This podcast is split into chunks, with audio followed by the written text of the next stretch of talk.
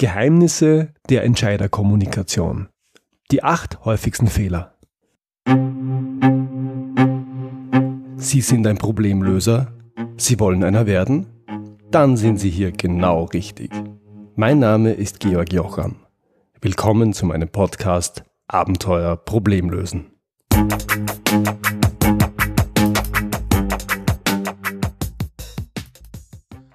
In der Episode 80 habe ich zum Pyramidenprinzip berichtet und zum Training Geheimnisse der Entscheiderkommunikation, in dem das Pyramidenprinzip eine zentrale Rolle spielt.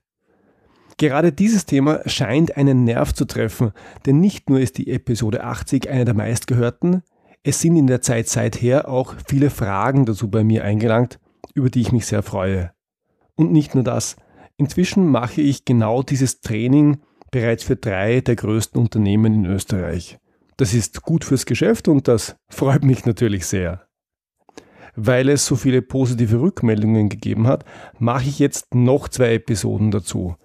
In der ersten, heute, geht es um die häufigsten Fehler in der Entscheiderkommunikation und wie man sie vermeiden kann. In einer weiteren Episode gehe ich dann auf die eingelangten Hörerfragen ein. Hier nochmals der Link zur Seminarbeschreibung www.georgjocham.com slash Entscheiderkommunikation. Wenn es noch Fragen gibt, gerne melden, gerne mir schreiben. Die nehme ich dann bei der Fragen-Episode gerne noch mit. Das wird dann voraussichtlich die übernächste Episode sein. Stichwort Top-Manager. Um die Frage, was ein Top-Manager ist und was eine Top-Managerin so macht, gibt es ja durchaus polemische Diskussionen. Ich persönlich arbeite mit dem Bild, das ich in vielen Jahren Zusammenarbeit mit Top-Managern gewonnen habe. Alle und so wirklich alle, die ich kennengelernt habe und die nicht nur Top-Manager geworden sind, sondern auch geblieben sind, haben sehr, sehr viel gearbeitet. Mir ist bewusst, dass regelmäßig auch ein anderes Bild gezeichnet wird. Da gibt es den Manager, unter Anführungszeichen, der am Nachmittag auf dem Golfplatz ist und dort Geschäfte macht. Geschäfte unter Anführungszeichen. Und der es sich im Wesentlichen mit seinem großzügig bemessenen Gehalt gut gehen lässt. Mit allem, was dazugehört. Ich möchte nicht ausschließen, dass es das auch gibt. Wenn ich aber über Entscheiderkommunikation spreche, dann abseits solcher Klischeebilder. Die Top-Manager, die ich kennengelernt habe, sind allesamt harte Arbeiter und sie sind darüber hinaus auch sehr produktiv. Das hatte einen einfachen Grund. Wenn man im Vorstand eines Konzerns sitzt, dann reichen auch 60 oder 80 Stunden Arbeit pro Woche gewöhnlich nicht aus, wenn man nicht gleichzeitig sehr klar priorisiert und ein hohes Arbeitstempo hat. Wenn man das so wie ich äh, über Jahre aus nächster Nähe gesehen hat, dann versteht man auch, was die kritische Ressource Nummer eins für einen Topmanager ist, was ein absoluter Engpass ist. Zeit. Top-Entscheider haben wenig Zeit und einige der Fehler, auf die ich eingehen werde, bestehen genau darin, diesen Engpass nicht zu kennen und ihn auf unterschiedliche Weise zu missachten. Wenn es eine Regel, einen Tipp gibt, mit der man das Thema Entscheiderkommunikation überschreiben kann, dann ist das Komm zum Punkt. Mit großem Rufzeichen. Die gute Nachricht, wenn man das beherzigt, dann ist das schon die halbe Miete. Jetzt aber die aus meiner Sicht wichtigsten und häufigsten Fehler in der Kommunikation mit Entscheidern, mit dem Top-Management, die ich in den letzten Jahren immer und immer wieder gesehen habe. Erster Fehler, kein Ziel haben. Ganz, ganz viele Projektmanager, aber auch Linienmanager gehen in einen Termin mit dem Vorstand oder mit der Geschäftsführung und haben kein klares und realistisches Ziel, was sie in diesem Termin erreichen wollen. Ich weiß nicht, woher das kommt. Ich habe fast den Eindruck, die Leute gehen zum großen Chef und geben die Verantwortung für den Termin und für alles, was dort passiert, ab. Quasi Audienz. Man spricht untertänigst vor und fügt sich in das, was da kommen mag. Ganz großer Fehler. Entscheidertermine sind kostbar, weil die Zeit des Entscheiders kostbar ist. Daher empfehle ich immer, immer, immer, sich ein Ziel vorzunehmen. Und Ziel bedeutet nicht einen guten Eindruck hinterlassen oder den Termin ohne gröbere Schrammen zu überleben. Ziel heißt, danach soll irgendetwas anders sein. Ein Verhalten, eine Entscheidung, was auch immer. Wenn man nämlich ohne Ziel in einen Entscheidertermin geht, dann kommt man in den allermeisten Fällen ohne Ergebnis heraus. Und zu glauben, dass der Entscheider im Moment das beste Gespür dafür hat, was bei einem solchen Termin herauskommen soll, ist schlicht naiv. Das müssen wir dem Entscheider oder der Entscheiderin abnehmen. Daher mein Tipp, immer deutlich vor dem Termin überlegen, was ich in dem Termin mit dem Entscheider erreichen will. Das hat den Vorteil, dass sich meine Vorbereitung auf den Termin mehr oder weniger automatisch an diesem Ziel anpasst und ausrichtet. Und es hat noch einen Vorteil. Ich komme viel eher zum Punkt. Zur Erinnerung, Entscheider mögen das. Und die fokussierte Vorbereitung auf den Termin ist auch deutlich weniger Arbeit, weil ich ja nicht alles vorbereite und mitnehme, sondern vor allem das, was ich zur Erreichung meines Ziels brauche. Zweiter Fehler. Den Entscheider so behandeln und ansprechen, wie ich gerne behandelt und angesprochen werde. Dazu habe ich schon mit Sharon Jörn in der Episode 79 gesprochen. Viele Menschen glauben, ich soll andere Menschen so behandeln, wie ich selber behandelt werden will. Ich soll mit anderen Menschen so sprechen, wie ich will, dass mit mir gesprochen wird. Dahinter steckt wohl der Glaube, dass alle Menschen ähnlich ticken. Das tun sie aber nicht. Verschiedene Menschen haben unterschiedliche Verhaltenspräferenzen. Die einen sind eher extrovertiert, die anderen eher introvertiert. Die einen fühlen sich auf der Sachebene wohler, die anderen auf emotionaler Ebene. Daher gilt, ich soll mit anderen Menschen eben nicht so sprechen, wie ich das gerne bei mir hätte, sondern so, wie die das gerne hätten. Das heißt, ich soll mich, wenn das irgendwie geht, auf mein Gegenüber einstellen. Top-Manager sind von ihren Verhaltenspräferenzen ganz häufig extravertiert und sachorientiert. Das ist dann ein roter Persönlichkeitstyp. Mehr dazu gerne zum Nachhören in der Episode 79. Bei Roten gilt als erste Regel, das hatten wir schon, komm zum Punkt. Wenn ich einen Termin mit einem Top-Manager habe und dann schwafle ich rum oder ich mache Smalltalk und frage ihn, wie sein Wochenende war, dann ist das genau das, was der nicht braucht und was er nicht hören will. Smalltalk und Gespräche übers Wochenende empfinden Rote als Zumutung. Wenn ich es doch tue, dann störe ich gleich zu Beginn die Beziehung und all die schönen Inhalte und Inputs, um die es eigentlich geht und die später noch kommen, haben gar nicht mehr die Möglichkeit, auf fruchtbaren Boden zu fallen. Dritter Fehler, die Nutzensicht des Entscheiders vergessen. Ich habe schon oft gesehen, dass Projektmanager beim Vorstand sind und den Perspektivwechsel nicht vollzogen haben. Das heißt, sie konzentrieren sich auf ihren Nutzen, auf den Nutzen für das Projektteam, auf den Nutzen für die Kunden. Klar, das ist auch alles nicht verkehrt. Allerdings fragen sich Topmanager, wie auch die meisten anderen Menschen, was ihr Nutzen ist. Das kann sein, dass das Ergebnis besser wird und dass der Entscheider damit gut dasteht. Das kann eine bessere Qualität und damit zufriedenere Kunden und gute Presse sein, die wieder auf ihn abstrahlt egal was es ist oder sein könnte, egal ob damit seine Freude größer oder seine Ängste und Sorgen weniger werden, du tust dir einen großen Gefallen, wenn du nicht darauf wartest, dass der Entscheider selber drauf kommen muss, was denn sein persönlicher Nutzen seiner Handlung oder seiner Entscheidung sein könnte. Besser ist es, den Nutzen für den Entscheider mitzudenken und nicht zu offensiv, aber doch mit zu kommunizieren. Mein Tipp, die Frage, die man sich ohnehin immer selber stellt. Was habe ich davon? Aus Sicht des Entscheiders mitdenken und diesen Nutzen auch kommunizieren. Vierter Fehler. Keinen Vorschlag machen. Ich sehe es immer wieder, dass dem Top-Management der aktuelle Status und die aktuellen Probleme oder Herausforderungen vorgestellt werden und dass dann erwartet wird, der Vorstand oder der Geschäftsführer entscheidet dann auf dieser Basis, also quasi aus der Hüfte. Äh, wenn man sich das überlegt, dann kann das eigentlich gar nicht funktionieren.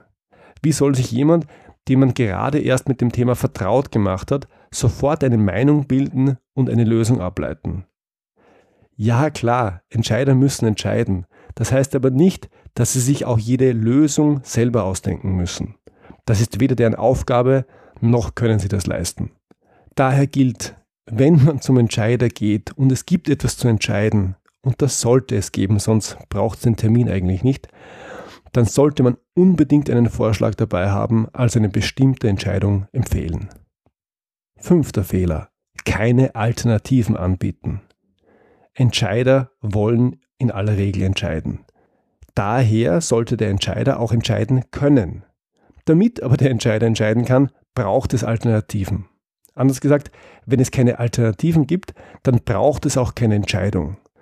Und das Gefühl, dass man bereits für sie entschieden hat und ihnen nur mehr diese Entscheidung quasi zur Bestätigung vorlegt, mögen viele Topmanager überhaupt nicht. Ein Vorschlag alleine reicht nicht. Man sollte sich die vernünftigen Alternativen und vielleicht auch die eine oder andere unvernünftige Alternative angesehen haben, diese bewertet haben und daraus einen Vorschlag ableiten. Dann und nur dann ist die Wahrscheinlichkeit groß, dass dieser Vorschlag auch angenommen wird. Sechster Fehler. Trichter statt Pyramide. Das Thema habe ich ja schon ausführlich in der Episode 80 zum Pyramidenprinzip behandelt, daher jetzt nur in aller Kürze. Der Zugang, den viele Menschen normalerweise wählen, ist, dass sie darüber berichten, was sie gemacht haben, mit wem sie gesprochen haben, welche Analysen sie durchgeführt haben, was dabei rausgekommen ist und so weiter. Und ganz am Schluss kommt dann, daher empfehlen wir die Lösung A. Diesen Aufbau, diese Vorgehensweise haben wir in der Schule gelernt, beim Studium auch. Und das soll jetzt alles falsch sein? Nun, es geht besser. Und am besten sieht man das, wenn man es von der anderen Seite her denkt. Wenn ich das Ganze umdrehe und sofort zu Beginn sage, was die Empfehlung ist, dann hat das mehrere Vorteile. Erstens, der Entscheider kann selber entscheiden, wie viele Informationen er über die Empfehlung hinaus hören will. Das heißt, er kann entscheiden, wie viel unterstützende Daten er braucht, um der Empfehlung folgen zu können oder eben nicht. Da kann es dann passieren, dass der Termin nach fünf Minuten vorbei ist, weil der Entscheider gar nicht mehr Informationen gebraucht hat. Und das ist gut, weil es ja nicht darum geht, dass wir alles sagen, was wir sagen möchten, sondern darum, dass der Entscheider alles hört, was er hören möchte und nicht mehr. Zweitens, wenn ich die Empfehlung gleich zu Beginn gebe, dann gibt es keine Überraschungen. Stell dir vor, du erzählst eine halbe Stunde, was du gemacht hast und am Schluss, wenn du deine Empfehlung abgibst, schaust du in überraschte Gesichter. Wenn das passiert, dann gibt es sicher keine Entscheidung. Drittens, wenn wir Informationen bekommen, dann ordnen wir die automatisch in unserem Kopf in eine gewisse Struktur. Wenn ich aber gleich zu Beginn mit der Empfehlung komme und dann pyramidal weitergehe, dann gestalte ich die Struktur im Gehirn des Empfängers gleich mit. Die Botschaft wird leichter aufzunehmen, sie wird besser merkbar und sie ergibt mehr Sinn. Daher mein Tipp, pyramidal vorgehen und mit der Empfehlung, mit der Kernbotschaft beginnen. Siebter Fehler. Keinen Rahmen geben. Was meine ich damit? Die meisten Menschen mögen Struktur, an der sie sich orientieren und festhalten können. Top-Manager mögen Struktur darüber hinaus, um sie mitgestalten zu können. Ein häufiger Fehler ist es, diese Struktur zu Beginn eines Termins nicht zu geben oder wie ich es nenne, keinen Rahmen zu setzen. Und Rahmen setzen ist gar nicht schwierig. Das kann zum Beispiel so aussehen. Sehr geehrte Damen und Herren, das Ziel des heutigen Termins ist A, B und C. In der nächsten halben Stunde werde ich Ihnen dazu X, Y und Z vorstellen. Das reicht schon.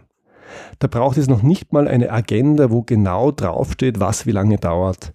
Meist ist es vollkommen ausreichend, zu Beginn den Rahmen zu setzen und alle fühlen sich wohl.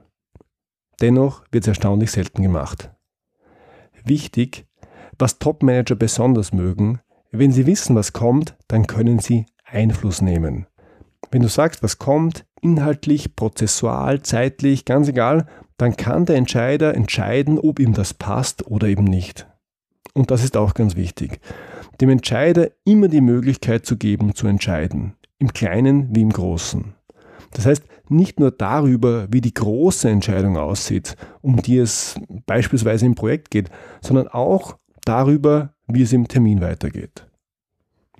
Achter Fehler, ein Fachgespräch führen wollen. Ein Projektleiter ist oft auch ein Fachexperte. Ob das gut ist oder nicht, das werde ich in diesem Podcast noch an anderer Stelle zur Diskussion stellen. Es ist einfach so und es gilt in unseren Breiten auch für viele Linienmanager.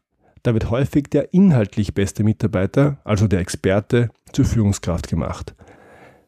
Wie aber ticken viele Experten? In der Welt eines Fachexperten erwirbt man Status durch Expertenwissen. Man kommt beruflich vorwärts durch Expertenwissen. Nachdem ein Topmanager einen sehr hohen Status besitzt und beruflich ganz offensichtlich erfolgreich ist, glauben viele Experten, auch der Vorstand wäre ein Experte. Und ich habe das auch öfter schon von Experten gehört, die sagen, der ist Vorstand, der muss sich doch da auskennen, sonst wäre er doch nicht Vorstand. Und weil sie glauben, das gehört so, sprechen viele Projektmanager den Topmanager als Experten an und wollen mit ihm ein Fachgespräch führen. Das ist problematisch. Wenn der Topmanager tatsächlich ein Experte ist, dann könnte er das Gespräch wohl führen, er hat aber in den allermeisten Fällen nicht die Zeit dazu. Ist er kein Experte, dann bringt man ihn in eine unangenehme Situation, in der er entweder zugeben müsste, nicht wirklich mitreden zu können, oder so zu tun, als könnte er mitreden.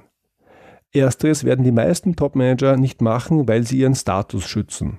Letzteres ist unangenehm für den Entscheider, stört die Beziehung und vergiftet das Klima. Mein Tipp daher, mit dem Topmanagement möglichst keine Fachgespräche führen. Und zwar nicht mal dann, wenn die Topmanagerin es will. Endlich wieder mal die weibliche Form. Warum? Weil dafür in den meisten Fällen keine Zeit ist. Ich persönlich versuche daher der Versuchung zu widerstehen, ein Fachgespräch zu führen. Stattdessen konzentriere ich mich darauf, meine Ziele im Termin zu erreichen. Wenn im Anschluss noch Zeit ist, kann man ja noch immer fachsimpeln. Das waren sie also die aus meiner Sicht wichtigsten und häufigsten Fehler in der Entscheiderkommunikation. Hier nochmal der Link zum Seminar www.georgjocham.com slash Entscheiderkommunikation. Über weitere Fragen dazu freue ich mich. Das war's wieder für heute. Ich freue mich, wenn Sie beim nächsten Mal wieder dabei sind. Wenn Sie Fragen an mich haben, dann schicken Sie mir gerne ein Mail an info@georgjocham.com. Und wenn Ihnen diese Episode gefallen hat, dann freue ich mich wirklich, wirklich über Ihre ehrliche Bewertung auf iTunes. Danke fürs Zuhören. Bis zum nächsten Mal. Ihr Georg Jocham.